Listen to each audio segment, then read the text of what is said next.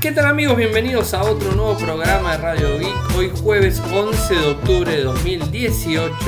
Mi nombre es Ariel, resido en Argentina. Me pueden seguir desde Twitter, el nick es arroba arielmcor. En Telegram nuestro canal es Radio Geek Podcast y nuestro sitio web infocertec.com.ar. Como todos los días, realizamos un pequeño resumen de las noticias que han acontecido en materia de tecnología a lo largo de todo el mundo. Y hoy tenemos eh, un programa muy cargado, con varias cosas para contarles, como también eh, tres audios eh, que vamos a incorporar en, el programa, en donde en principio una entrevista que hicimos a André Andrioli, que es uno de los directivos de Bingware, es el director de Ingeniería de Sistemas y Oficinas de CTO de Bingware Latam, en donde estuvimos hablando con él esta semana y realizó un resumen, o sea, hicimos una entrevista obviamente y pudimos eh, tener más información de, todos los proyectos que está trabajando la compañía. Además lo tenemos a Lucas Anzuategui que nos ha enviado eh, un, audio donde pudo participar en unas jornadas de cibercrimen en la OEA, Estados Unidos, así que vamos a, tenerlo a él contándoles un poco qué es lo que ha visto eh, y bueno, poder entender más de esto que, venimos hablando hace tiempo, de la libertad en, lo que tiene que ver la web, la libertad de la red o internet como la conocemos normalmente. Y como siempre, la columna de Seba, eh, que va a estar eh, como todos los días en el segundo bloque. Y además de eso, eh, una, una, de las noticias, bueno, ya hemos hablado de Razer 2, o sea, hemos publicado absolutamente todo, lo publicamos eh, a la madrugada del día de hoy y a la madrugada también el programa especial que lo pueden encontrar en Spotify, o sea, lo van a encontrar o en Evox o en iTunes o en Anchor, donde quieran, lo van a encontrar eh, para poder acceder al mismo y escuchar todo lo que hemos hablado del equipo. Más allá de eso también está la información técnica del mismo, bueno, o sea, está todo, todo publicadito. Y con imágenes, ¿no? Imágenes desde la presentación. Pero, ¿qué es lo que sucedió como fuerte, podríamos decir, en el día, el día jueves? Es que Samsung dio a conocer su Galaxy A9. Este smartphone que, de alguna manera, como pusimos nosotros en, en la nota, patea el tablero de la gama media. ¿Y por qué digo que patea el tablero? Porque realmente tiene unas características muy interesantes y creo que lo más interesante de todo es su, eh, su arreglo de cámaras en la parte posterior de cuatro cámaras, o sea, estamos hablando de un gama media. Pero los pongo en contexto en cuanto a lo que son las características técnicas completas. Hablamos de un equipo de una pantalla de 6.3 pulgadas Full HD eh, más Super AMOLED 1080 x 2220 eh, ¿Qué más? Tiene, como les dije, un microprocesador, un octa-core de 2.2 GHz. Eh, la verdad, un, digamos, un micro muy alto. Tenemos, por ejemplo, en, lo que es la cámara, la cámara principal es de 24 megapíxeles. Después tenemos una que es de 10 megapíxeles que tiene teleobjetivo, un zoom óptico de 2 Después tenemos una de 8 megapíxeles que es ultra wide, o sea, el widescreen famoso. Y una de profundidad con 5 megapíxeles eh, y, digamos, este, y que le permite dar una profundidad en general. Esto la verdad que está muy bueno y una cámara frontal de 24 megapíxeles. O sea, el, el apartado completo de cámara está, digamos, repleto de, digamos, de, de cosas interesantes. Si se fijan la cámara, están las cuatro en vertical. Llama mucho la atención ver un smartphone con cuatro cámaras así hacia abajo y abajo el flash. Es decir, la última cámara tiene el lector de huellas al costadito ¿eh? y el flash es ahí abajo. Eh, digamos, podemos tomar una foto de cerca, una foto gran angular, una foto con teleobjetivo de 2, o sea, realmente un, equipo que a nivel cámara es, eh, tiene una muy buena presencia. Eso no podemos decir que no es cierto, eh, porque es el, foco que más lo caracteriza. Viene con 6 GB de RAM o 8 GB de RAM, 128 de almacenamiento interno o bueno, 6 GB con 128 o 8 GB con 128. Y hay también un modelo con 512. 3800 mAh en batería, viene con Android 8.0, seguramente va a tener actualización Android Pie el año próximo. En LT tiene una categoría 9, tiene toda la base y cobertura en Wi-Fi, Bluetooth 5.0, USB Type-C, NFC, eh, GPS, esto es así, y bueno, acelerómetro, sensor de huellas digital, como les dije en la parte trasera, sensor de giro, geomagnético, sensor Hall, sensor de proximidad, sensor de luz RGB y todo lo que se les ocurran para poder filmar en la más alta resolución.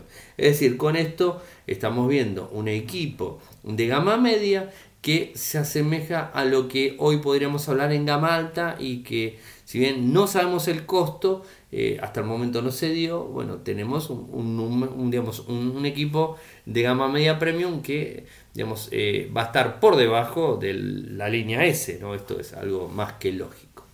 Eh, así que interesantísimo realmente. ¿Qué más?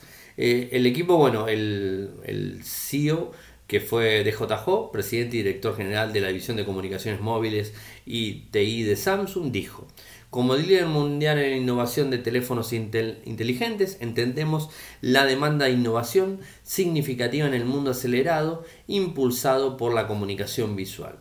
Aprovechando nuestro legado en el desarrollo de cámaras para los teléfonos inteligentes, estamos introduciendo tecnología de próxima generación en toda la cartera de Galaxy para brindar a más consumidores la oportunidad de experimentar una innovación de vanguardia. Estamos encantados de cumplir con esta promesa y debutar con la tecnología de cámara para teléfonos inteligentes líder en el mundo con el Galaxy A9.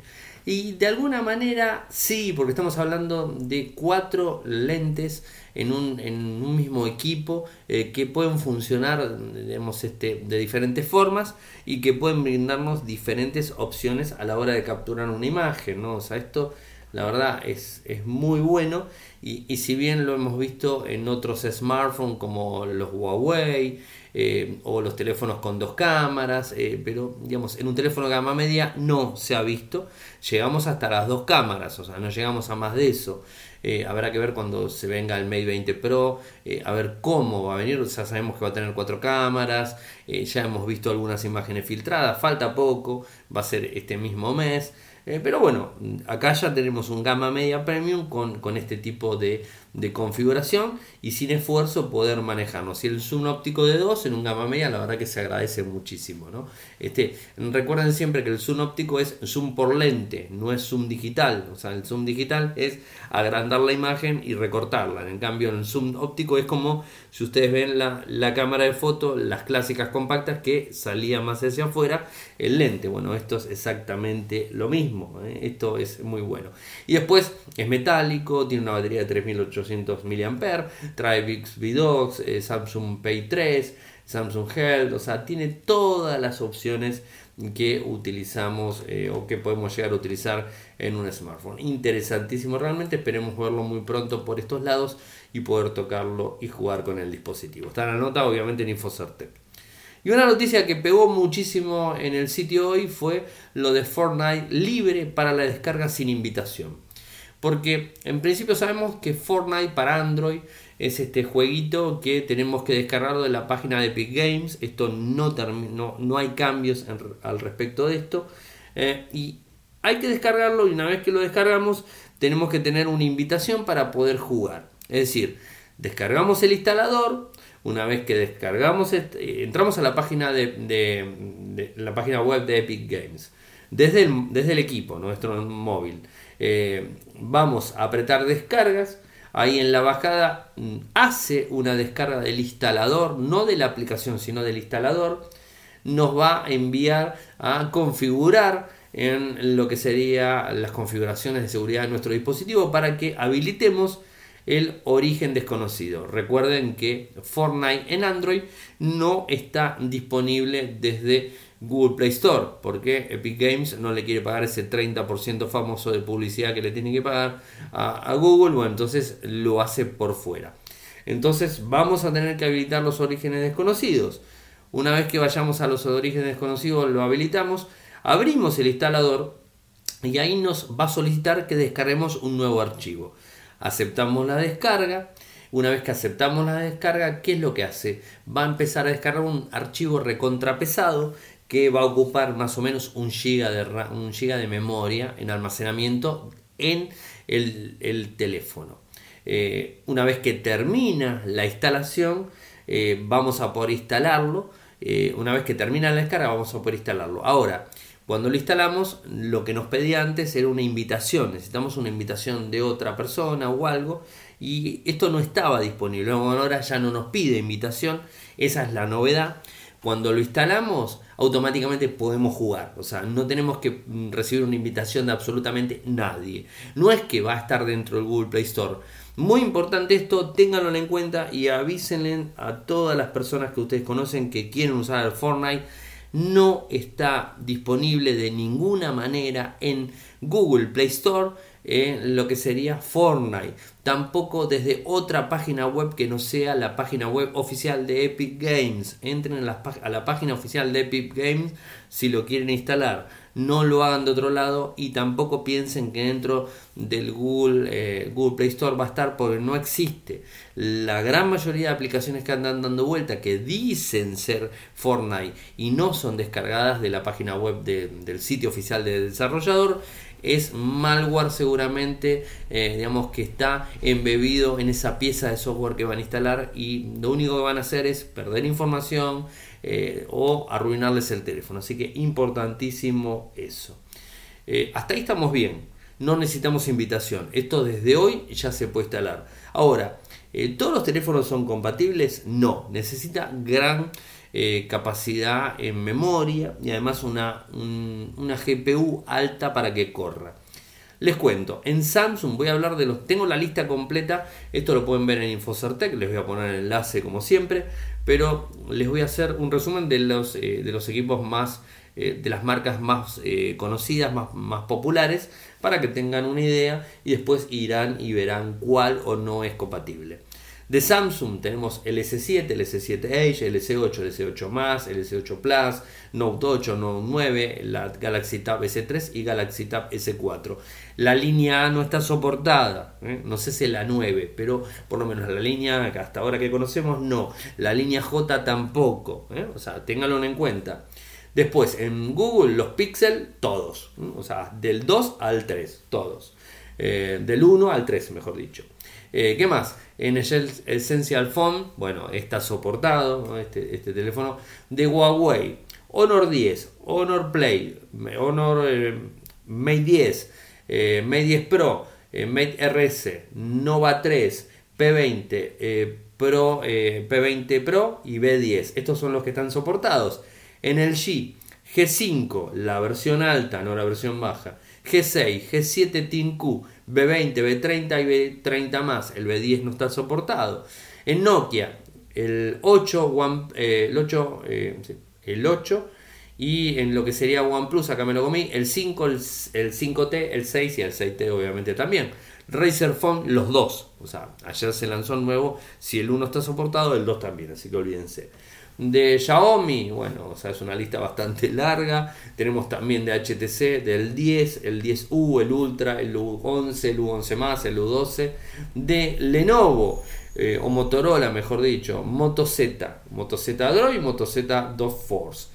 De Sony, Xperia XZ, XZ Premium, XZ, XZ1, XZ1 Compact, XZ2, XZ2 eh, Premium, eh, XZ2 Compact y XZ3. O sea, como se fijan, son todos, casi todos los equipos de gama alta. Así que no todo el mundo va a poder jugar al Fortnite en su smartphone. Y después, como les vengo prometiendo hace un tiempo, tenemos este, el informe completo de VMware eh, Evolve 2018, eh, que bueno, se realizó en Argentina el pasado martes 9 de octubre, donde se tomó como temas principales la nube, la movilidad y la seguridad total. Entonces, para no extender tanto y así vamos haciendo los cortes en el programa con los diferentes bloques y todo eso, nos vamos a la entrevista con André Andrioli eh, y después seguimos con más Radio Geek. Nos encontramos con Andrés Andrioli aquí en Binguar en un evento que están realizando en Argentina. Eh, ¿Qué tal? ¿Cómo, ¿Cómo lo trata el país? Hola Ariel, súper bien como siempre. Cuanto más vengo a Argentina, más veo, viendo desde Brasil, claro, en mi caso, lo, lo, más veo lo cuánto, cuánto, somos parecidos, lo cuánto tenemos los mismos retos, lo cuánto somos hermanos de verdad. Buenísimo. Están haciendo un evento hoy acá. Sí. ¿De qué se trata el evento? La verdad que estamos haciendo este evento hoy en Buenos Aires llamado Evolve, justamente porque sabemos que es como una compañía súper innovadora que somos.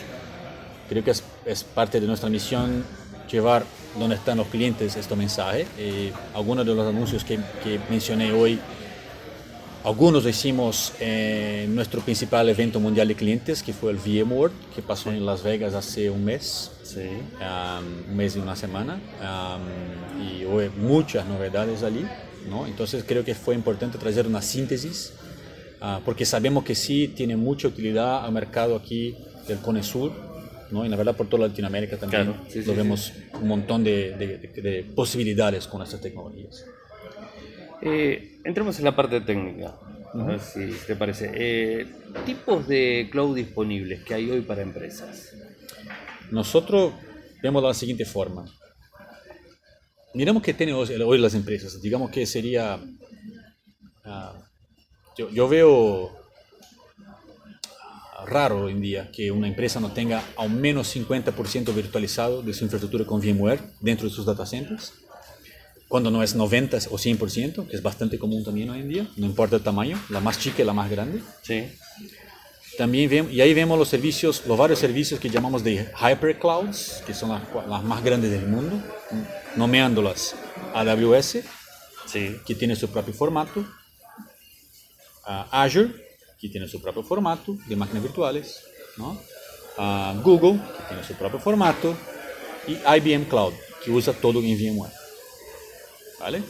Pero Amazon hace dos años anunció con nosotros que hizo algo bastante innovador, que fue percibir junto con los clientes, "Che, pero ¿por qué estoy forzando a los clientes a tener que hacer un replatforming de sus aplicaciones, reentrenar a la gente para que entienda otra nube, otro formato, saber, aprender a operarlo? Sí, pero simplemente Hace mucho tiempo. raspar mi software, dejo solo el fierro de- en data centers de Amazon, pongo el stack de software de VMware y listo. Un cliente que usa VMware me puede ahora consumir as a service y es una migración mucho más natural. Creo que tú viste hoy, por ejemplo, la, la demo que hice de migración a la nube en caliente Sí. y con la opción incluso de que la revertas. No, no me gustó el servicio, me quiero volver.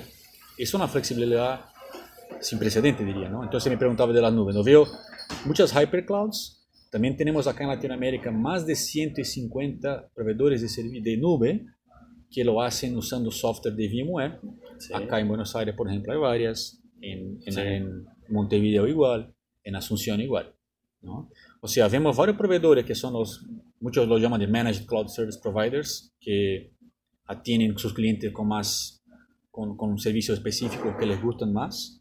Lo vemos los, las hyperclouds, que las cuatro que mencioné, Sí. ¿no? Y le vemos los clientes que están convirtiendo sus data centers, están modernizando, porque hay que modernizar, porque necesitan, por cuenta de requerimiento, de requerimiento del negocio, necesitan más agilidad y un costo más bajo. Y eso es lo que estamos habilitando con las soluciones que he mencionado hoy. Claro, eh, hablaste de lo que sería un acuerdo con Amazon. ¿También lo tienen con Azure de Microsoft?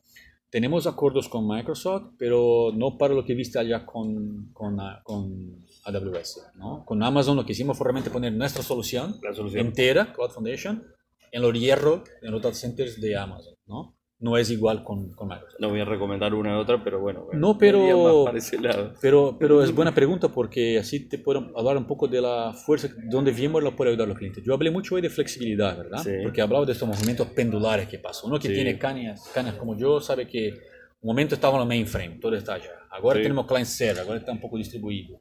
Ahora se fue, ahora es internet, es web, y ahí todo estaba en los servidores web. Y ahora, después tenemos los móviles, ahora una parte está en sus manos, Sí. sus manos, y ahora se van a la cloud nuevamente. Entonces es un movimiento que centraliza, descentraliza. Ahora tenemos ese movimiento de IoT, Edge Computing, que na verdad trae nuevamente, como decía Andy Jess de Amazon otro día, Sí. nuevamente se va a las puntas del procesamiento. O sea, es un movimiento pendular y entonces no podemos hacer como en los años 90, donde, ¿te acuerdas de los años 90? Donde uno que tenía una corporación acá decía, no, no, ahora vamos a tercerizar nuestro, nuestro data center con un proveedor A o B. Ahí dos años de proyecto, perdían la gente, movían todo. Ahí descubrían que el costo, el costo no era como esperaban, el nivel de servicio era peor. ¿Sabe qué? Tráiganlo de vuelta. Pues eso, esos movimientos pendulares carísimos, costosos, con tiempo.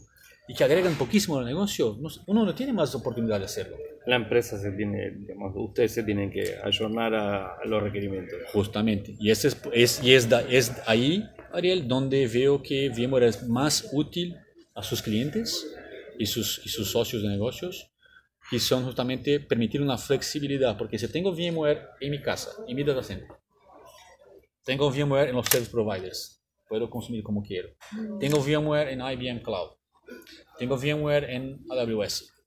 ¿No? Y para eso es bastante flexible porque todo ese VMware lo puedo movimentar fácilmente. Un mismo equipo, sin tener que reentrenar a esta gente, lo puede operar. Por costos, en un momento mencionaste Esto es el mundo que es VMware, pero hablemos de lo que no es VMware. Tengo también máquinas virtuales que mis nuevos developers, el mismo producto que estoy creando, lo pusieron nativamente en las máquinas virtuales de AWS. ¿Lo pueden manejar con VMware? Sí. Que nuestra capa de automatización y gerenciamiento la queremos para manejar lo que es VMware y lo que es nativo de Amazon también. Igual para Azure, igual para Google en una medida un poco más chica. Pero sí, bueno, Google tiene su... Te doy un ejemplo práctico. Tenemos clientes que quieren mover sus desktops a la nube y querían quemar un poco de los créditos que Microsoft les dio con Azure. Mm. Y decía, bueno, me gustaría mover esos Windows desktops para Azure. Me parece hace sentido porque uso aplicaciones Windows, ¿no? Sí. Vamos a Azure. Pero ¿cómo la manejo? ¿Cómo la pongo a funcionar acá?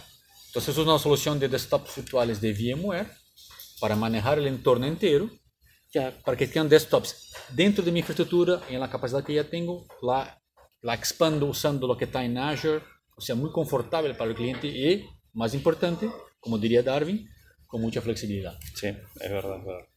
Eh, ¿Qué ventaja tiene esta tecnología? Bueno, ya hablamos bastante. Te doy una opinión que es un poco personal, pero digamos, ¿quién es el rey de los contenedores? Es Google, ¿de acuerdo? Lo que creó la tecnología y puse a Kubernetes para que sea open source. Bien no sé si lo viste, pero VMware tiene una solución para que rodes Kubernetes corporativos, que se llama PKS, ¿no? Kubernetes corporativo para tus aplicaciones que son containerizadas.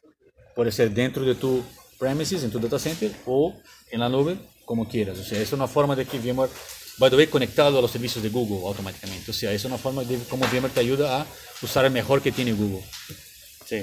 ¿Quién te ayuda a Microsoft? con las aplicaciones que son Windows, pues, ¿no? Office, etc. Sí, sí, sí. Bueno, hablaba ahora poco de, la, de los frameworks llamados Workspace ONE, que te permite consumir los servicios de desktop de Microsoft y de otros también. Sí. Porque ni, ni, ni, todo, ni todo lo que tengo es Microsoft. O sea, tengo servicios que están en Citrix, servicios que están en, no sé, otra plataforma cualquier loca que me, me dieran acá, otras as a service, ni sé dónde roda. Y quiero, donde corre. Y quiero ofrecer todo eso a mis clientes. O sea, tengo una plataforma que permite aprovechar el mejor de Azure, pero sin tener que pensar en Azure. ¿no? Igual con AWS. AWS es el líder global de infraestructura as a service. ¿No? o sea, quiero aprovecharla, pero no quiero tener que hacer un replatforming de aplicación, un proyecto de 18 meses donde voy a mover cosas y gente, aprender a usar una nueva, nueva forma de hacer las cosas. Ya conozco VMware. Hay VMware de otro lado también. Que aparte tiene más tiempo. Tiene mucho más tiempo fue líder de siempre. O sea, eh, es, es, es, así lo aporto valor, ¿sabes? Mm. Facilitando para que los clientes sí puedan ir a la nube, pero sí tener que hacer hasta los proyectos locos de años, meses, gente, plata, una locura. Y los más viejitos, como decía, conocemos a Bien Guarda hace mucho tiempo. Ah, ahí está. Tasas de penetración o porcentajes en, en la región. Te puedo decir que nuestra estimativa es que más que 80% de todas las aplicaciones que rodan no solo en Latinoamérica, pero en el mundo, tenemos buenas, buenos indicios que, cogen en nuestra plataforma. Es un número, sí. es un número, excelente. Perspectiva para el 2019. Ah, estamos creciendo e invirtiendo. La verdad que los, algunos de nuestros principales ejecutivos americanos estuvieron recién en Latinoamérica. Pat Gelsinger, nuestro CEO, es uno de, uno de ellos estuve visitando recién acá algunos de los países y percibió el tamaño de los mercados que tenemos. Toda Latinoamérica. En toda Latinoamérica. Porque además de los problemas que siempre tendremos, ya estamos acostumbrados, sean los políticos, sean económicos, si queremos ser parte de la economía global, tenemos que crear la fundación digital para eso. Si no, vamos a ser uno de esos países que simplemente no están ni siquiera preparados para para estar a la mesa negociando, ¿no? Entonces, eso es, eso es un valor que VMware quiere aportar. Yo quiero, como misión nuestro de, de equipo de ingeniería, yo quiero que tengamos, que ayudemos los clientes, estos que están creando servicios sociales para, de los gobiernos para los ciudadanos, que los ciudadanos son nuestros hermanos, nuestras familias, ¿no? Las empresas que usamos servicios todos los días, los bancos que tú usas, que tú usas, que tus hijos usan, ¿cierto? Esos que sean más, que sean más modernos, que sean más seguros también, ¿no? las telcos, para que tengan servicios con, usando tecnología de NFV, que es virtualización. Ese es un campo que nos vemos que en cuanto todos los data centers son 80% virtualizados con VMware en, en, en mínimo, en las telcos 10% en promedio de las redes son virtualizadas apenas. Es un super campo donde seguimos creciendo un montón ahí también. ¿no? las redes que alcanzan las sucursales, las WANs, las tecnologías de SD-WAN, que son las redes virtuales, estamos haciendo un montón sí. y eso tiene todo que ver con nuestra, nuestra, nuestro campo, Ariel. Mira, nosotros somos colosales, mira el tamaño de Argentina, mira el tamaño de Brasil, mira el tamaño que tienen otros países acá. ¿no? Y, es, y, son redes que son carísimas, ¿sabe? que nos costan demasiado los negocios. Nosotros tenemos tecnología que deja la experiencia del usuario más, mejor en cuanto te ahorra costos. ¿Cómo no voy a aprovechar eso? Sí. ¿No? Y eso sí podemos ofertar. Última, ahí me abuso. Eh, un, un, cierre, un cierre cortito. Me gustó mucho el tema de los desarrolladores y el tema de, de la necesidad como para yo. ¿no? Si puedes pegar un resumen sobre eso, me, me parece. Perdón, sobre desarrolladores. Cuando hablaste de los desarrolladores y que hay que, digamos, seguirlos ah, a ellos para. Sí. Eh, hubo este ejecutivo de VMware, fue nuestro CEO por cuatro años, si me, acuerdo, llamado uh, Paul Maritz. Paul Maritz fue uno de los cinco principales ejecutivos de Microsoft que comandaba junto cerca de Bill Gates por unos 14 años, creo. algunos tiempo, ¿no? Y es un tipo muy reconocido. Hoy en día hace parte del board de Pivotal, una gran empresa fuera. Uh, y él siempre decía, un tipo conoce muchas aplicaciones, tiene perspectiva histórica, y él siempre decía que quieres entender cómo va a ser tu infraestructura de aquí a cuatro años, mira a lo que los desarrolladores están haciendo. ¿no? Porque allí vas a tener una idea de cómo va a ser la infraestructura que vas a tener que construir para soportar esto. ¿no? Y si miro hoy en día, ¿qué están haciendo los developers? Muchos siguen construyendo las cosas como siempre construyeron y está súper bien. Muchos siguen usando tecnología ya nacida a la nube, o sea que respetan los 12 factores ¿no? y algunos ya, ya están, además de los contenedores, ya están hablando de Function as a Service. No sé si lo viste, pero el, el tipo que, el inglés que creó el Open FAS, Open Function Service, es un inglés que en verdad ahora trabaja para VMware incluso, by the way, ¿no? porque hace mucho allá con eso, hacemos mucho allá con eso, porque nosotros somos de opinión de que tenemos que crear una plataforma que funcione para cualquier aplicación. No solo para contenedores, porque es la última moda, no solo sí. para máquinas virtuales, porque es lo que más hay hoy en día, pero sí para lo que ya está, lo que está llegando y lo que, lo no que viene. Por eso yo sostenía, sostenía que Darwin tenía razón, por eso es lo más fuerte hoy, pero ¿y mañana? ¿Cómo llega tu, tu competencia? ¿no? Eh, bueno, muchas gracias en serio. A ti, Ariel. Un gusto. Seguimos con más Radio Geek y les cuento que está disponible desde Xiaomi el launcher del Pocophone F1. Está disponible en Google Play, ¿eh? así que si quieren utilizarlo, quieren eh, tener eh, la vivencia de lo que sería el Pocophone en cuanto a Miu, a ver si lo dije bien, eh, Miui, así lo dije bien, ahora creo que sí. Eh, esto para los que les gusta que lo diga bien. ¿eh? Bueno, este, el Android puro, podríamos decir, eh, está disponible directamente, o sea, lo vamos a encontrar, les voy a poner el enlace, tan solo pesa 16 megas, es livianito. Eh, y, creo que, que, está bueno, ya tiene más de, más de 150.000 descargas, es un número bastante, bastante alto en tan poco tiempo, en un día y pico de, de, tiempo de, lanzamiento eh, de forma oficial, que lo, que lo podemos citar a la vez y lo pruebo el fin de semana. Días de semana no me gusta hacer este tipo de pruebas. ¿eh? Y es gratuito, es gratuito y es oficial. O a ver, voy a, voy a chequear de vuelta. No sé cosa que estoy hablando. Eh, sí, sí, sí, es de Xiaomi. O sea, no, es de otra persona. Es de Xiaomi. Lo pueden descargar. Y, la verdad que está muy bueno. Está muy bien puntuado. Eh, puntuado ¿eh? O sea, está bien. Hay gente que dice que lo está usando en el GG4, eh, Q4. Bueno, o sea, es interesante. 11 de octubre, 16 megas, más de 100.000. La versión es la 2.6.0.6. requiere Android 5 en adelante. Xiaomi Inc. Así que los invito a que le instalen. Está bueno, yo lo voy a probar el fin de semana y después les cuento la semana que viene, prometo hacerlo. Eh, un, tema, eh, un tema interesante en, en, relación a Microsoft, y habrán leído por, por, muchos lados y por muchos sitios que Microsoft apoya o que está dando un apoyo más grande a, a, lo que tiene que ver el open source. Y esto es cierto. Microsoft es uno de, de los de los players más grandes a nivel mundial de desarrollo de software que apoya, aunque no lo puedan creer, al, software libre en general o al open source. ¿Y por qué lo hace? Y bueno, es, es, lógico y, es un ida y vuelta, todo es un ida y vuelta en la vida y en las cosas. ¿no? Ahora la noticia está en que está brindando 60.000 patentes de toda su tecnología. ¿Y a quién se la brinda estas 60.000 patentes? Se las está brindando eh, a, una, a una asociación que se llama OIN, es Open eh, Invention Network, y que justamente lo que hace esta, esta asociación es proteger a pequeños desarrolladores de software como a grandes compañías, o sea, da lo mismo. ¿Qué quiere decir? Que Microsoft le brinda hasta 60.000 patentes eh, para que disponga esta asociación y que no solamente la puede utilizar Microsoft, sino que además todos sus miembros y todos los que la quieran utilizar la pueden utilizar sin problema. Es un ida y vuelta. ¿eh? Es un ida y vuelta. Eh, hay muchos eh, desarrolladores que las utilizan y gracias a todo esto se hace innovación. Recordemos siempre que la innovación de dónde viene, viene de las, de las ideas. ¿Y las ideas de dónde vienen?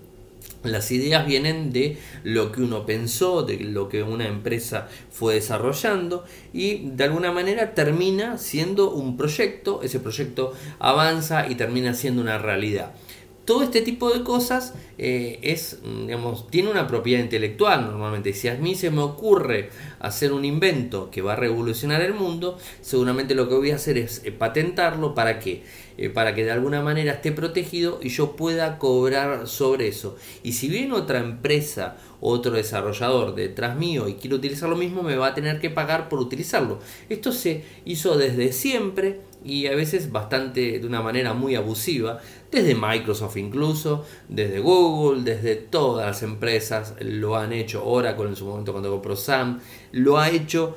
Todas las empresas de tecnología en el mundo lo han hecho, como también lo hacen las farmacéuticas, como lo hacen los, las automovilísticas, todos tienen este tipo de cosas y de alguna manera tiene que tener un, marco legal eh, para poder este, avanzar. Ahora, Existe, por suerte, este tipo de asociaciones en donde cada miembro puede utilizar cualquiera de las patentes que están ahí publicadas sin ningún tipo de inconvenientes. ¿no? Entonces, de esta forma, un pequeño desarrollador que está incluido en esta, en esta lista que se, que se ingresó como miembro puede eh, hacer uso de la tecnología de quien de Microsoft por ahora. Se puede beneficiar de toda la investigación que puso Microsoft para esas 60.000 patentes que ha brindado al open source en general. ¿no? Entonces está buenísimo, ¿no? O sea, creo que es, es una buena opción.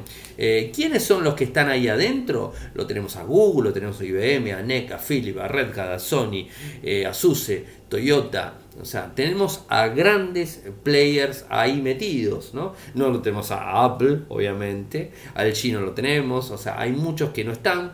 Microsoft no estaba, ahora está. Entonces, ¿qué quiere decir? Que yo puedo utilizar tecnología de Google, de IBM, de NEC, de Philips, de Red Hat, de Sony, de SUSE, de Toyota o de la gente de Microsoft, sí. Y además, la gente de Microsoft puede utilizar tecnología de todos los demás. Entonces van a decir, ¿en dónde está la ganancia de Microsoft ¿no? en, este, en este punto? ¿no? Y la ganancia de, Microsoft podríamos llegar a decir que viene por otro lado, o sea, viene, por, eh, por, digamos, por un lado totalmente diferente. Microsoft ha cambiado muchísimo. En el 2014 eh, ganó aproximadamente 3.400 millones de dólares cobrando patentes por el uso de Android. A cada fabricante de Android le cobraba un porcentaje por utilizar tecnología que ellos habían inventado. ¿No? Que quizás no, pero no importa, ellos compraron patentes, ¿no? Como cuando Google compró Motorola, bueno, compró un montón de patentes. Después Motorola esas patentes las destinó a otro lado. Bueno, y es así. Cuando compras una empresa quizás no la compras eh, por eh, eh, por lo que es la empresa, por lo que fabrica la empresa, sino por las patentes que tiene. Por eso IBM es una de las empresas que más patentes tiene en el mundo, que más ha comprado en el mundo durante todo su tiempo. Eh, bueno, Google es otra, bueno, tenemos a todos, ¿no? Microsoft obviamente. Ahora, ¿qué sucede con esto? Eh, desde que subió Satya Nadella, gracias a Dios que subió, y no es que lo mencione por nada, sino porque la verdad que Microsoft estaba yendo a un camino que no estaba muy bueno, seguía con, eh, con Balmer en, en, una mentalidad totalmente de, de, vender cajitas y eso la verdad que no funciona. Satya Nadella realmente a Microsoft lo cambió completamente y por suerte eh, a mí me ha tocado vivir, digamos, bueno, desde que nació casi Microsoft, desde Bill Gates, era más chico, pero estaba, pero de Balmer sí, y la, el, traspaso de Balmer a Satya Nadella fue muy grande y digamos desde los directivos de Microsoft en Argentina que teníamos y que después siguieron en la eh, digamos este en, en, la era nueva de ahora de Satya Nadella eh, digamos se vio el cambio se vio el cambio y la apertura inclusive que tenían los directivos para poder hablar con la prensa es muy grande es muy grande, aceptan críticas, aceptan que les pregunten, eh, son muy abiertos. Antes eran muy cerrados porque obviamente la, la, la, bajada de línea de Balmer era muy cerrada, era de una persona de, de, una, de, un, de, una estructura muy cerrada a vender cajas, o sea, lo único que le importaba eso. Y el mundo cambió, o sea, el mundo cambió, el software cambió, los sistemas operativos cambiaron y ya a Microsoft no le importa tanto eso, sino que le importa más los servicios, está metido más en la nube, está metido más en, en proyectos en conjunto, en, en digamos, en, en, interpolarse con determinadas aplicaciones o determinados proveedores, no ser el único, no querer que se lleve el mundo por delante. Y la verdad es que ha cambiado mucho, o sea, ha cambiado mucho y se festeja realmente eso. Ahora, ¿qué pasa con todo esto? No? O sea, al brindar las patentes, ¿qué podríamos llegar a encontrar en algún momento? Y algún tipo de fusión entre Google y, Microsoft, ¿les parece? que pueda haber algo entre medio y que entre ambos fabricantes de software, porque eh, Alphabet, que es Google en su momento era, ahora se llama Alphabet, eh, digamos, desarrolla software, desarrolla sistemas operativos como la división Android que tiene dentro de Alphabet. Fíjense si de repente entre Windows y entre Android, entre los dos, hacen un híbrido y lo sacan al mercado. Los usuarios de Android estarían felices porque podrían utilizar algunas cosas de, Microsoft, de, Google, de, lo que sería Windows, y al revés también, ¿no? O sea, eh, digamos, esto de poder comunicarse los sistemas, poder comunicar las aplicaciones, todo, la verdad que es genial. Hoy por hoy, eh, hoy tenemos, en, por ejemplo, en Windows 10, por decir algo, tenemos una, un acuerdo que hace bastante, ya hace un par de años, que lo tiene con Canonical, la gente de Microsoft, en donde podemos instalar y podemos activar la consola Bash dentro de Windows 10. Es decir, eh, antes cuando íbamos a un, a, un, a un, cliente y no teníamos una máquina Linux, los administradores de, Linux en sí, lo que hacíamos era utilizar una aplicación que se llama Putty, que sigue utilizando y, realmente es muy útil obviamente, eh, y que te abría una consola, pero tenías que instalar una aplicación o tenías que descargarte la aplicación o llevarla en un pendrive, lo que fuera, para poder ejecutarla. Hoy ya no hace falta porque puedes instalar Bash directamente en una máquina dentro, o sea, un container dentro de Windows 10, en donde puedes ejecutar Bash sin problemas con los comandos, eh, administrar una máquina dentro del mismo equipo o administrar una máquina que está en otro lado y guardando todo. Cuando cerraste se cierra. Es decir, no es algo que quede guardado el usuario ni nada, sino que te abre una máquina directamente con Bash y puedes ejecutar aplicaciones, puedes ejecutar cosas y realmente eso es justamente lo que les digo, poder eh, trabajar en conjunto. No hay por qué cerrarse a usar Windows, usar Linux y no poder estar en el medio. ¿Por qué no? A mí particularmente me benefició mucho. En uno de los clientes que tengo, me siento en una computadora con Windows 10, abro Bash y utilizo el servidor remoto sin ningún tipo de problemas. Eh, obvio, lo hago del celular, con mi aplicación, lo hago de la Chromebook sin ningún tipo de problemas. Pero me puedo sentar en un servidor o me puedo sentar en esa máquina con Windows 10 utilizando Bash y haciendo lo que hago normalmente con, con, cualquier máquina. Y Windows 10 está corriendo de fondo, no me importa. O sea, puede estar haciendo otras cosas la máquina mientras yo estoy utilizando lo que a mí me interesa.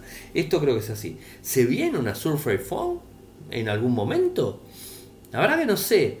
Eh, puede llegar a haber alguna tecnología desde ese lado eh, y estaremos atentos obviamente a ver lo que sucede. Yo creo que, es una buena apertura y se celebra. Yo creo que es, es para celebrar este tipo de cosas. Eh, seguimos con más columnas. Ahora nos vamos con la columna de Seba Bassi. Eh, no se me vayan, terminamos la columna de él y volvemos eh, nuevamente con un par de noticias más de Radio I y después nos vamos con, eh, con Lucas, así hacemos el cierre con, con, algunos temas más. Así que hoy va a ser un programa bastante, bastante entrecortado, pero además así no se cansan tanto de mi voz. No se vayan, nos vamos con Seba y vuelvo con un par más de noticias desde Radio Geek. Hola, acá Sebastián Bassi de Silicon Valley para Efosartec y Radio Geek, Darío Corgatelli. Bueno, hoy empiezo con la noticia de mm, MLabs, que fue comprada por MongoDB y esto me parece importante porque, bueno, a ver, MongoDB por ahí, para los que no son developers pueden no conocerlo, em, pero es, una, es la base de datos eh, no SQL líder del mercado. Eh, no fue la primera en salir, pero sin duda fue la, la que más creció. Tampoco es, es líder de lo que son las em, independientes, ¿no? Porque después hay algunas que se usan mucho que em, dependen de los, eh, digamos, los grandes proveedores de cloud, ¿no? que es donde más, en la nube, donde más se usa el, eh, lo que son las bases de datos tipo NoSQL. Entonces, eh, Google Cloud Computing y Amazon y Azure todos tienen sus eh, soluciones NoSQL, pero esta realmente era una compañía aparte y no al ser una compañía digamos aparte ¿no? de, los proveedores de cloud no tenía su cloud y entonces es MLab quien hacía esa función. Digamos, es una, empresa eh, software típica, ¿no? MongoDB al principio se llamó Tengen, después se cambió de nombre a su principal producto, pues bueno, toda la gente que está en el tema conoce MongoDB, pero no conocía Tengen, entonces, eh, bueno, se empezó a llamar así ya hace unos años, y cuando alguien necesitaba deployar un servicio de ellos en, la cloud, bueno, lo, podía usarla, tenía que manualmente o usando alguna de las imágenes prehechas, eh, eh, sí, usarla o implementarla en los proveedores de cloud habituales. O estaba esta opción, una opción, empresa eh, MLab. MLab permitía que, mm, bueno, permite todavía que uno eh, ponga una base de este tipo Em, sin tener que uno hacer el mantenimiento. O sea, es como un ¿no? software as a service de una base de datos, en este caso una base de datos tipo MongoDB. Pero bueno, era una empresa independiente de MongoDB. Ya no, ahora eh, MLab compra MongoDB, por lo que MongoDB pasa a tener su propia, digamos, plataforma de cloud. No, no, no, a ver, no es una plataforma de cloud completa con todas las cosas que tienen los competidores, que como es el tema de manejo de mm, lo que son objetos o archivos, el tema de capacidad de capacidad de computing y eso, no, sino, pero sí para lo que es base de datos, que bueno, es el mercado en que ellos están, por ahí no, no tienen la necesidad de abarcar todo. Así que bueno, es un tema para mirar, ¿no? Y también interesante ver cómo el modelo de negocios que ha hecho MLab a partir de software libre y gratuito como es el MongoDB han logrado eh, bueno, vender el servicio, que es el servicio de mantener la base de datos y tenerlas disponibles en, en, su propio cloud, y han logrado bueno, ahora esta salida que es ha sido comprados por la misma empresa que hacían el producto que ellos ofrecían. ¿no? Eso me parece eh, interesante. Bien, por, por, otro lado, quería contarles eh, bueno, una, cosa que está ya hace unos, un tiempo en Geek y, bueno, y no lo he hablado sobre eh, lo que se llaman los Golden Points. El Geek, les recuerdo, es ese auto, ¿no? ese sistema de alquiler de autos con una aplicación donde uno eh, abre la aplicación y ve un mapa, ve los autos más cercanos, elige el que quiere puede ser normalmente más cercano, pero a veces por ahí uno ve, elige uno el más cercano y ve que el más cercano no tiene el combustible que necesita para el viaje que va a hacer, entonces elige otro, ¿no? Em, bueno, ahora hay otro criterio más de selecciones, eh, si el punto donde está el auto es un punto naranja, ¿no? Mejor dicho, si el auto está o el señalador del auto está marcado como naranja en lugar de color típico azul, significa que ese auto tiene descuento importante en la primera hora de uso. ¿Y esto por qué? Es porque por ahí está estacionado en un lugar donde eh, la gente de aquí quiere moverlo, quiere que no esté más ahí. eh, probablemente mi especulación es que son lugares donde, porque hay ¿no? en los suburbios, que es donde suelen estar estos autos, Em, hay lugares con restricciones horarias, en realidad todos los lugares tienen restricciones horarias, pero bueno, hay momentos donde uno se acerca a esas restricciones. Por ejemplo, no se puede, no sé, estacionar los segundos martes de cada mes porque pasa el camión de basura. Entonces, si se está acercando esa fecha y el auto sigue ahí, em, lo ponen en Golden y realmente es un descuento muy importante. Em, después de eso, bueno, igual eso se combina con otro descuento y siempre es el, descuento mayor, ¿no? Si uno lo usa un día, el descuento mayor es el día, ya no, corre ese descuento porque ese descuento es solo para la primera hora, pero uno va sumando horas y mm, nunca el valor va a ser más grande que el, del día en el caso que uno esté, eh, bueno, haya pasado la cantidad de horas suficiente como para cobrar más de un día. Bien, y ya que estamos en tema de, transporte, también les quería contar otra opción que hay en que por ahí no le conté, yo le conté que estaba en el Uber, estaba el Uber Pool y eh, ahora está el Uber Pool Express. Está también, hace un rato que está, pero bueno, ahora lo probé, o sea, estos días, eh, bueno, tuve la oportunidad de probarlo, así que bueno, puedo contarles mejor que, ¿no? que, que antes que es así. Eh, les recuerdo, ¿no? las opciones son lugar convencional, que pasa a buscarlo a uno eh, del lugar que uno quiera, a donde uno quiere y listo. En cambio, el lugar pool es em, también lo pasa a buscar a uno a donde uno quiere, de donde quiera a uno quiere, pero con la condición que va a pasar antes a buscar a otra gente o mientras esté con nosotros va a pasar a buscar a otra gente, por eso es un pool. Em, la, por ahí una cosa a, tener en cuenta es que eh, ya uno no sabe el trayecto exacto, ¿no? Uno sabe que sí lo va a dejar en el punto que uno quiere, pero por ahí si en el medio pasa a buscar a alguien, Em, bueno, no sabe dónde va a estar esa harina hasta que no lo pasan a buscar, digamos, el otro pasajero no sabe, el, conductor sí, o puede ser que cuando estén andando, ahí es que se consigue un, otro pasajero y se desvía. Obviamente no se va a desviar hasta la otra punta de la ciudad, sino tiene un desvío razonable, porque hace una estimación del tiempo. Entonces cuando muestra los dos puntos, el Uber Pool muestra, em, muestra los dos puntos y lo une por con una línea Em, de la, una línea curvada, pero que no pasa por las calles porque uno no sabe las calles. Eh, ese la ventaja del pool, que obviamente es más barato porque uno tiene que compartir el auto con otra persona. Eh, y uno puede elegir el pool, también dos, dos asientos eh, si va con alguien y bueno, y paga más. En el lugar común no paga lo mismo siendo uno, siendo uno que siendo llenando el, el auto, ¿no? Y por último, el Uber Pool Express. En este caso em, ya uno no lo pasa a buscar por donde uno quiere ni, te deja donde uno quiere, ya funciona más parecido a un colectivo, sino que em, no hay paradas establecidas, pero sí uno le dice a dónde quiere ir, entonces calcula, tarda como 5 minutos en calcular y va a decir, mira, tenés que acercarte a una parada que está por ahí a dos cuadras de tu casa, no una parada, pero este lugar lo designamos como parada, a dos cuadras de tu casa, ahí va a pasar un auto, va a parar y te va a dejar por ahí a una cuadra de tu destino. O sea, Em, y además vas a compartir el auto con, alguien. Eh, también es la opción más barata porque, bueno, es barata pues se comparte y más barata todavía porque el auto se tiene que desviar menos, em, ¿no? el conductor, porque va, va, a pasar por un camino más o menos equidistante de, de toda la, gente que tiene que levantar, cosa de no, no dar tantas vueltas. Y bueno, entonces da menos vueltas, eh, es, más, em, es más barato.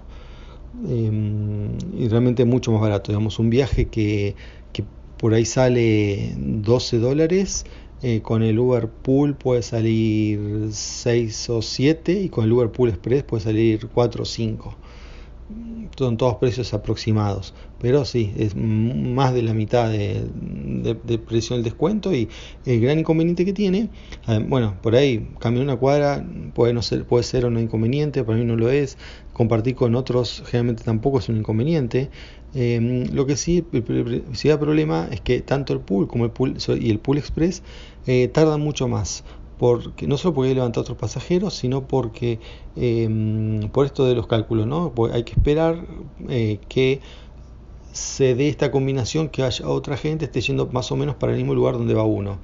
Entonces, no, no es solamente como en el lugar común que uno espera que haya un conductor eh, libre que mm, esté dispuesto a llevarnos y listo, no, sino que esté el conductor libre dispuesto a llevarnos y eh, otro pasajero que vaya eh, que venga desde la dirección donde está uno y que vaya hacia la misma dirección donde uno quiere ir. Entonces ahí ya se complica encontrar otro y, bueno, entonces por ahí un viaje que en el otro uno lo pide y a los 5 minutos está, acá uno lo pide y puede estar a los 10 o 20 minutos. O sea, está bueno también, digamos, este Whirlpool Express para ahorrar, pero no para, mm, digamos, no, no si uno está apurado, ¿no? Por más el, sea el nombre que tenga Express en el nombre, em, uno siempre va a terminar tardando más que cualquiera de las otras dos opciones. Así que bueno, eso es todo por hoy. Hasta la próxima. Chao. Muchas gracias Eva como siempre eh, por tu columna. Agradecer también a la gente de linguar.com.ar eh, quien nos apoya hace tanto tiempo. Gracias Linguar en serio. A ustedes contarles eh, que nos pueden apoyar desde dos lados diferentes y de dos maneras. Un dólar, un euro en adelante, lo que ustedes quieran, no hay ningún tipo de compromiso. como les dije, de dos maneras, PayPal o Patreon.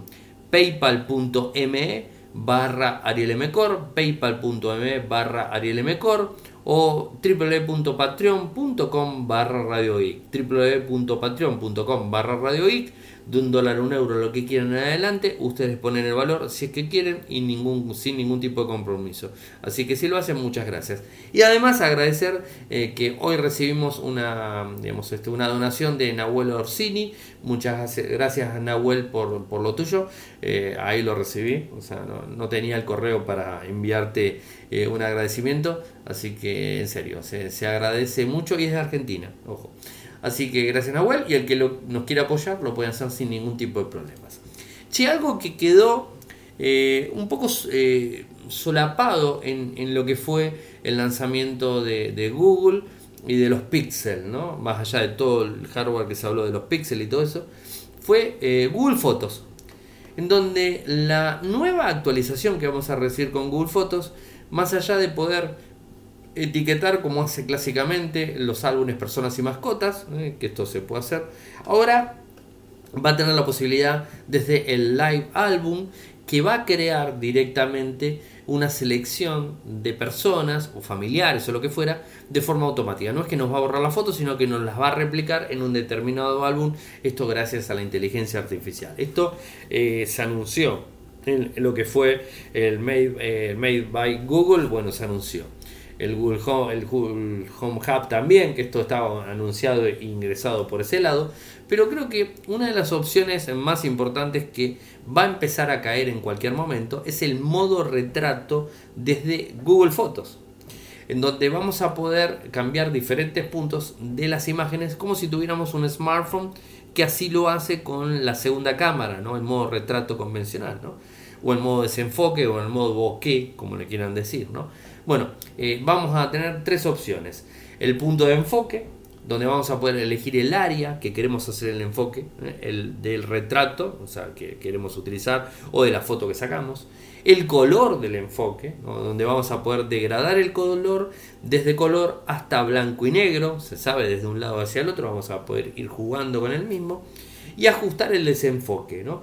una de las características que más esperábamos eh, o que más esperan de los usuarios que por ejemplo no tienen una cámara eh, que, tenga esta particularidad, un pixel, eh, un equipo que tiene doble cámara, una de la línea moto que trae doble cámara, ¿no? esto no lo tenemos y quizás tenemos un equipo de gama media que no tiene esta función, bueno, ahora lo podemos hacer gracias a esto. No tengo idea cuándo, cuándo va a estar la eh, actualización disponible, eh, pero estén atentos porque en cualquier momento les llega y van a poder hacer uso del mismo sin ningún tipo de inconvenientes. Y antes de irnos a la pausa con el audio de, Lucas Anzuategui, les cuento que eh, Sony denunció a una persona por vender PC4 consolas con software ilegal. La demanda dice y habla de consolas pirateadas directamente, eh, en donde encontraron desde eBay a una persona que vendía consolas con una determinada cantidad de juegos, creo que eran 60 juegos, precargados en el equipo. Compraron un par de consolas y las revisaron de punta a punta para ver, eran consolas nuevas obviamente, pero eh, le tenían este juego cargado. 500 dólares, esto fue en Estados Unidos, vía eBay, y obviamente lo que hicieron fue, bueno, ir adelante con esto eh, y obvio hacer, generar una demanda, ¿no? Esta, eh, esta persona digamos, incluía y tenía además un servicio en su página web que eh, ofrecía jailbreak o modding directamente de videoconsolas. ¿eh? Desde el año 2006, o sea, no de ahora, sino del año 2006. 12 años haciendo lo mismo este tipo.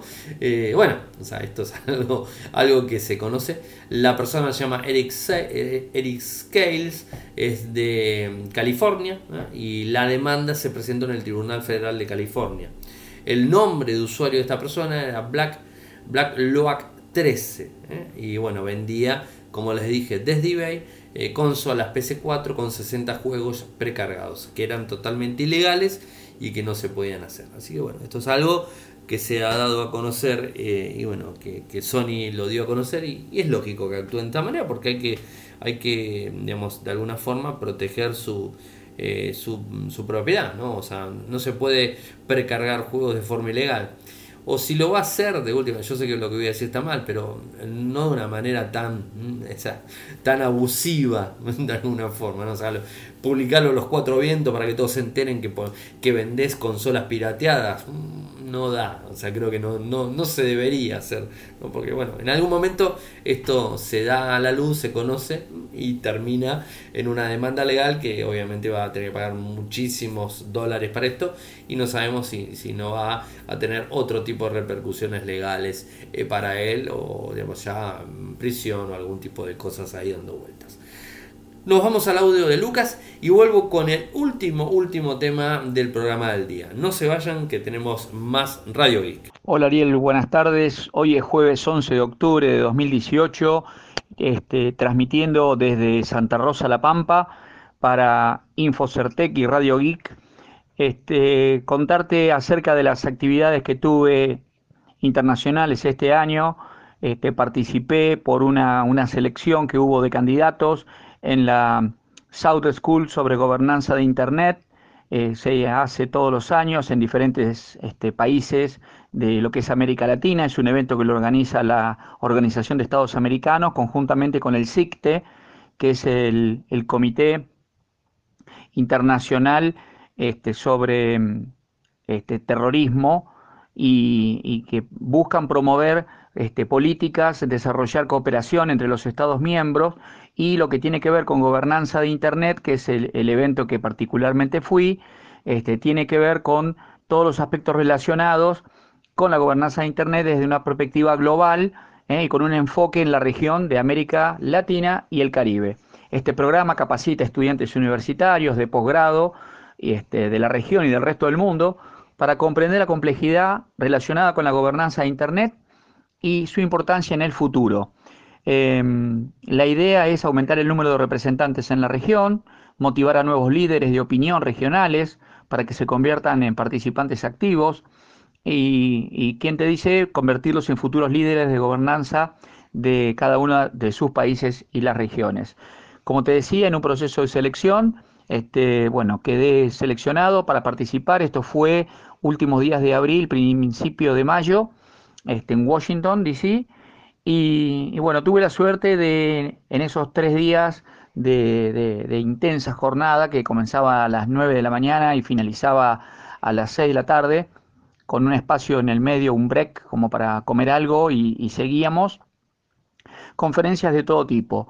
Eh, la más jugosa, bueno, el, segundo día abrió Vinton Surf a las 9 de la mañana este, con, una, con una charla magistral muy sencilla, o sea, en lenguaje sencillo, uno, uno piensa que una persona de la característica y la talla de Vinton Cerf iba a ser sumamente técnica. Em, no nos olvidemos que Vinton Cerf es un matemático, eh, una persona que, que, está acostumbrada a hablar en ambientes académicos y sin embargo había muchos periodistas, había mucha, mucha gente técnica, pero no quizá con el detalle y nivel de, de Vinton y sin embargo fue sumamente amena y, y muy entendible teníamos este servicio de traducción simultánea en cuatro idiomas y así que se pudo, se pudo escuchar en el idioma nativo de la mayoría de los participantes. Em, este, como dije antes, participan países de la Organización de Estados Americanos, que va desde Argentina hasta Canadá, pasando por todos los países de Latinoamérica y el Caribe. Así que ahí este, pudimos tener una, mirada y compartir durante estos días una mirada acerca de cuáles son este, los, problemas de cada región, este, específicamente en lo que a mí me interesa todo lo que era la parte de ciberdelitos y, y de este, delitos relacionados contra los menores. Este, eh, yo me estoy dando eh, muchas charlas en colegios, instituciones, este, universidades acerca de los riesgos de los malos usos de las redes sociales, este, de lo que tiene que ver con ciberseguridad, haciendo concientización. Así que bueno, compartiendo experiencias y decirte que no estamos para nada eh, muy lejos del resto. Eh, no, no, uno puede pensar que porque uno viaja a Estados Unidos o está con personas de Canadá o de, o de otros países muy avanzados tecnológicamente, sin embargo, los problemas en esos países, en, las temáticas que recién mencioné, son las mismas. ¿eh? Tenemos los mismos problemas, este, así que bueno, es importante intercambiar opiniones, intercambiar algunas posibles soluciones, algunas ideas de cómo generar ciertas políticas. Y volviendo a la charla de Vinton, en un momento, eh, imagínate, un ambiente todo de ciberseguridad, de, toda la tecnología, estando en una ciudad como Washington, que, bueno, este, uno, uno no sé, piensa que está todo hiper seguro. Vinton se, despacha con que eh, dice que cuando él crea Internet, él con su, grupo de, de estudio, eh, otros tres matemáticos más, eh, crean Internet, el concepto de Internet, de interrelacionar las redes, eh, lo dice así sin ningún tapujo, no pensamos en la seguridad, pensamos en la interconectividad, que eso es lo que es Internet, la conexión de redes, que funcione, que sea todo transparente al usuario, pero en ningún momento pensaron en la seguridad. Entonces ahí nos deja abierto un camino para que cada empresa, cada persona, cada responsable de seguridad, cada persona, usuario final, tiene que ser el propio artífice de esa seguridad. Y esto es como caminar en la calle. ¿ok? La calle no es un sitio que fue diseñado para ser seguro, fue un sitio diseñado para intercomunicarnos y que podamos trasladarnos de un lugar a otro con todos los riesgos que eso implica. Entonces cada uno tiene que tomar sus medidas de seguridad, ¿eh? no bajar la guardia y esto llevado a Internet, eh, bueno, es, justamente eso, es no bajar la guardia, no confiarse, tratar de ser, eh, de usar el sentido común, eh, no conectarse con redes que uno no conoce, no conectarse con personas que uno no conoce, no abrir archivos de quien uno no conoce el origen.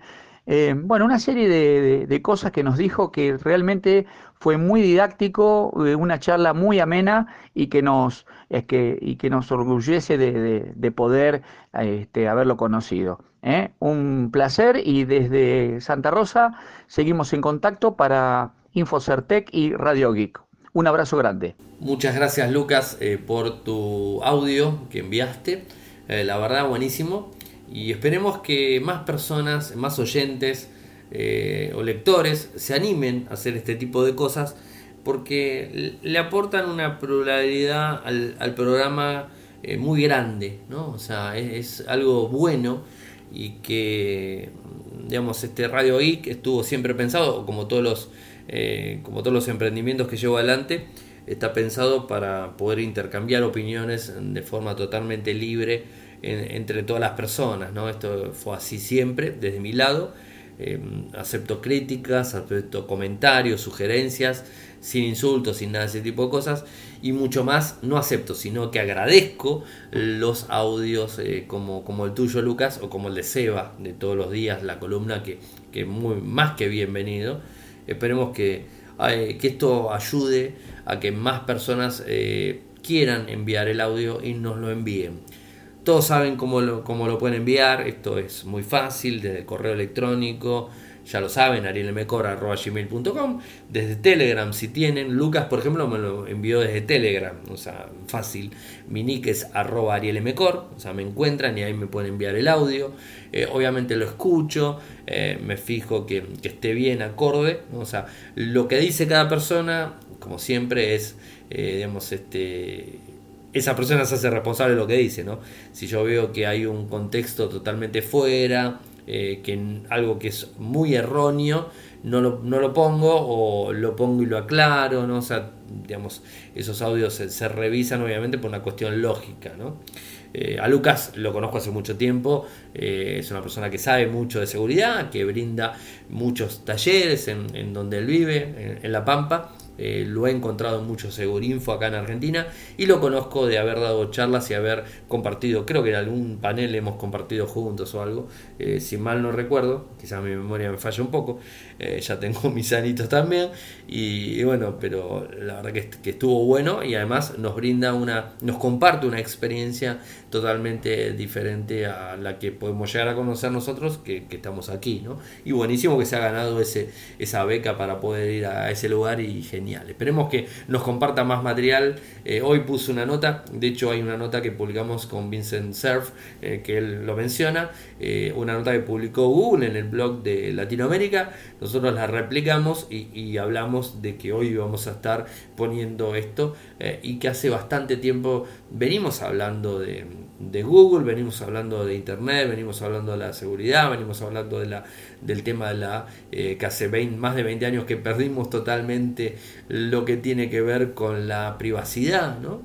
Y, bueno, Vincent de, alguna forma nos está explicando cuál es la política real mm, que estuvo implementado desde el primer momento en Internet, ¿no? que no es quizás la que todos esperábamos, pero bueno, en su momento no había tantos inconvenientes con privacidad, de a poquitito la fuimos perdiendo y que cada uno se tiene que hacer cargo de, su información. Eso creo que es muy importante y hay que evangelizar mucho sobre eso. Hay que hacernos cargo de nuestros servicios, de nuestra, de nuestra información, de nuestros equipos de cómputo, de nuestros smartphones. Hay que hacerse cargo de forma constante y constante, constante en ese, en ese tema. Así que bueno, eso es lo que quería comentarles. Así que gracias Lucas, en serio. Y el último tema que me pareció interesantísimo eh, porque eh, todos nos consideramos de alguna manera adictos. ¿eh? Particularmente me encanta Netflix. Y los fines de semana, espero los fines de semana, tengo que reconocerlo, no es nada malo tampoco, me encanta ver varias series de Netflix juntas. ¿eh? De hecho, Black Mirror hace un par de meses que la vengo viendo, no sé, no llega a principio de no sé, mediados de año, calculo, que la estoy viendo y ya estoy por la última temporada, por la mitad de la última temporada. Eh, y, son muchas, son cinco temporadas. O sea que imagínense cuánto vengo viendo. Y miro, y miro, y miro. Porque, porque uno se va enganchando con las series, ¿no? Eh, y más si, si, tiene un determinado flujo, ¿no? Y, esto genera una adicción. Eh, todo de una forma, o sea, que no me quite el sueño. No es que me voy a quedar hasta las 3 de la mañana todos los días, me levantar a las 6 porque me quedé viendo Black Mirror todos los días. Digo Black Mirror como poder decir cualquier otra, otra red, ¿no? Esto, esto es, es así, ¿no? ¿Cómo? Oh, es verdad, Black Mirror. Muchas gracias. Ahí tengo, eh, la tengo claro que me está apuntando de lejos. Eh, error mío. Debe ser la hora. Son ya la 1 menos 20. Otra vez tarde. No, Black Mirror también la vi. Y la vimos este año en poco tiempo. ¿eh? Que fueron. Ah, ya me hice lío. No quiero decir las temporadas porque le voy a pifiar seguro. Pero no, Blacklist. Blacklist 5. o sea, 5 temporadas de más de 20 capítulos cada uno, bueno, así agrego algo más. Eh, y bueno, lo he visto muy seguido y, la verdad que me ha, fíjense cómo me ha comido la cabeza que me, confundo eh, de, de, serie. Bueno, de Black Mirror hay algo ahí dando vueltas que la semana que les vamos a estar comentando eh, porque se viene algo relacionado con eso el año próximo que bueno, que Cami seguro va, va, a estar publicando que ella es la que se encarga de, esa sección en Infocertec. Eh, pero bueno, voy al tema, ¿no? Les quise hacer una introducción y la verdad que me salió horrible la introducción, pero no importa. Eh, no me voy a quedar hasta las 3 de la mañana viendo una serie de forma constante, no importa cuál fuere, ¿no? Pero ¿qué sucedió en la India? Eh, una persona de 26 años, desempleado, pasaba 7 horas diarias desde que se levantaba en la mañana hasta que se acostaba casi mirando series de Netflix. La familia le decía que tenía que trabajar, no quería saber nada con trabajar, y lo único que hacía era ver y ver y ver series, series, series de Netflix. Eh, esto me generó una conducta totalmente adictiva. Él decía que le hacía sentir bien, que cuando la familia le decía que tenía que conseguir trabajo, él miraba otra serie más de vuelta, así, como de bronca, como quien dice, ¿no? como yo que me confundo de serie. Eh, entonces, bueno, eh, él decía que, que, no era malo y bueno, era una adicción constante, ¿no? O sea, como cualquier tipo de adicción. Eh, al parecer, tomó conciencia y bueno, se internó, o sea, se internó en una clínica del Servicio para el Uso Sano de la Tecnología en el Instituto Nacional de Salud Mental y Neurociencias de Bengalaru en la India. Uf, era largo el título. Pero bueno, se, se internó, ¿no? Y bueno, está, está buscando la manera de salir adelante, ¿no? Eh, ¿Qué es lo que decía? Cada vez que recibía la presión de, de, su familia para ganarse la vida, se ponía a consumir series de forma constante. ¿eh? Esto lo explicaban los expertos. Eh, es un chico joven, 26 años, ¿no? con este tipo de problemas. ¿no? Él decía que le hacía olvidarse de sus problemas y le hacía sentir placer ver series de forma constante. A mí particularmente me encanta, ¿eh? los fines de, fin de semana lo hago, pero eh, no por eso dejo de hacer la vida convencional y clásica. Pero bueno, para descansar de repente quizás miro una serie recostado en la cama, bueno, con el Chromecast de por medio, bueno, miro series y, me gusta realmente verlo, ¿no? Es, es el único momento que, que, uno puede hacer, ¿no? Pero bueno, este, este, chico estaba con un problema bastante, bastante, bastante largo. Acá veo que Cloud me estaba mandando de forma constante por WhatsApp eh, que era Blacklist y no era Black Mirror. Bueno, parecido, Blacklist, Black Mirror. Ahora me quedé con la duda de Black Mirror. ¿Cuántas, cuántas este, eh, cuántas temporadas son, son también unas cuantas, pero no, no, no, ahora lo voy a tener que ver, ahora voy a tener que ver cuatro temporadas, ¿eh? cuatro temporadas. Y se viene la quinta, están con la quinta, la cuarta estuvo muy buena, algunos capítulos que, que estuvieron interesantes, otros que no. Y bueno, la quinta parece que se viene eh, el año próximo con, algunas este, novedades ahí dando vueltas, algunos fichajes de determinados este, eh, actores ahí que, van a estar eh, participando. Pero bueno, hemos llegado al final del programa ya es un poco tarde, ya casi la una de la mañana. hoy vinimos tarde, porque con Clau fuimos a un, evento que, hizo la gente de Epson y la gente del ALSEC, eh, que mañana van a tener la información publicada en Infocertec, esto fue en Argentina, eh, en, todo lo que, tiene que ver con la lucha contra el cáncer y el tema de la impresión, cómo puede ayudar, cómo puede concientizar en este tipo de cosas que, son interesantes eh, para tenerlas en cuenta y que siempre desde la tecnología podemos ayudar este, a estas cuestiones. ¿no? Así que bueno, eso fue todo por hoy. Eh, terminamos la semana. Eh, seguramente el, viernes vamos a tener un especial del Nokia 1, el podcast review del Nokia 1 con Android Go, eh, Android 8 Go, así que estén atentos porque va, va, a estar colgado seguro el viernes y el sábado ya va a estar disponible desde iTunes, desde Spotify. Recuerden que en Spotify para cualquiera que no le que no entienda mucho de tecnología, no sepa lo que es un podcast, no tenga ninguna aplicación de podcast, pueden eh, decirle, bueno, escucha Radio X si querés desde Spotify.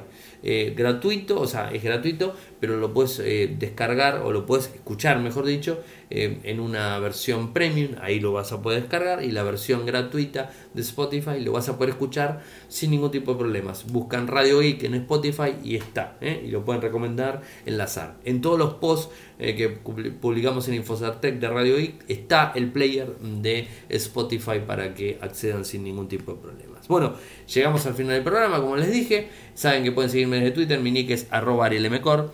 En Telegram nuestro canal es Radio Geek Podcast, mi correo electrónico arielmcor arroba gmail.com. Eh, en Instagram arroba arielmcor y nuestro sitio web infosartec.com.ar. Muchas gracias por escucharme y buen fin de semana para todos. Nos volvemos a escuchar nuevamente en Radio Geek Diario el lunes. Chau.